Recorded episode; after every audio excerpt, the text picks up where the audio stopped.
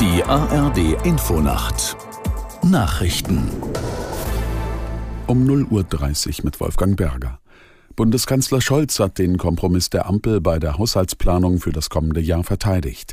Er betonte am Abend in der ARD, Deutschland bleibe ein leistungsfähiger Sozialstaat, auch wenn der Alltag vieler Menschen teurer werde. Hintergrund ist der Beschluss, den CO2-Preis für Tanken und Heizen mit fossiler Energie stärker anzuheben.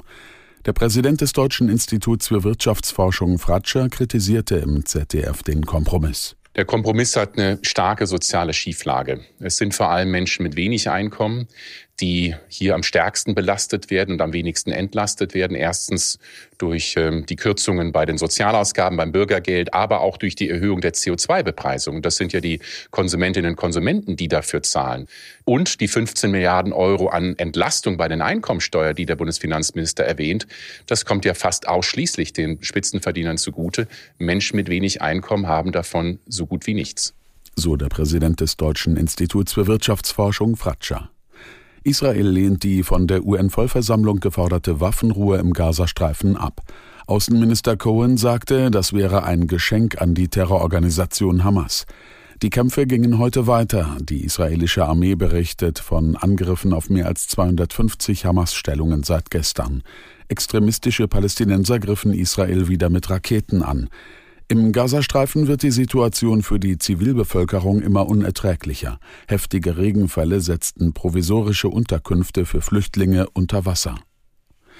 Die Staats- und Regierungschefs der 27 EU-Staaten haben sich mit ihren Kollegen aus den Ländern des westlichen Balkans getroffen.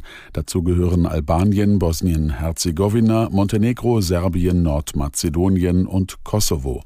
Im Mittelpunkt des Treffens stand die Frage, ob und wie diese Länder stärker mit der Europäischen Union verbunden werden können. Aus Brüssel Andreas Meyer-Feist. Zusammen mit der Ukraine sollen sie eine echte EU-Perspektive bekommen. Aber am Ende blieb viel Ernüchterung. Serbien, das Herzstück des Balkans, liegt im Dauerclinch mit Kosovo und will seine Russlandnähe nicht durch Sanktionen gefährden, die Brüssel von Serbien aber einfordert. Die EU winkt jetzt mit Milliardenhilfen, aber nur für jene Balkanländer, die auf einen EU-Kurs umsteuern. Die US-Notenbank belässt den Leitzins unverändert. Er liegt weiterhin in der Spanne von 5,25 bis 5,5 Prozent.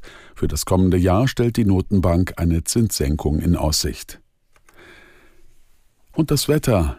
In Deutschland in der Nacht Regen oder Schnee, ganz im Norden meist trocken, plus 6 bis minus 1 Grad. Tagsüber in der Mitte und im Süden zeitweise Regen oder Schneeregen, in der Nordhälfte längere Zeit trocken, 2 bis 9 Grad. Am Freitag gebietsweise Regen, Schneeregen oder Schnee, im Nordwesten heitere Phasen bei 2 bis 8 Grad. Das waren die Nachrichten.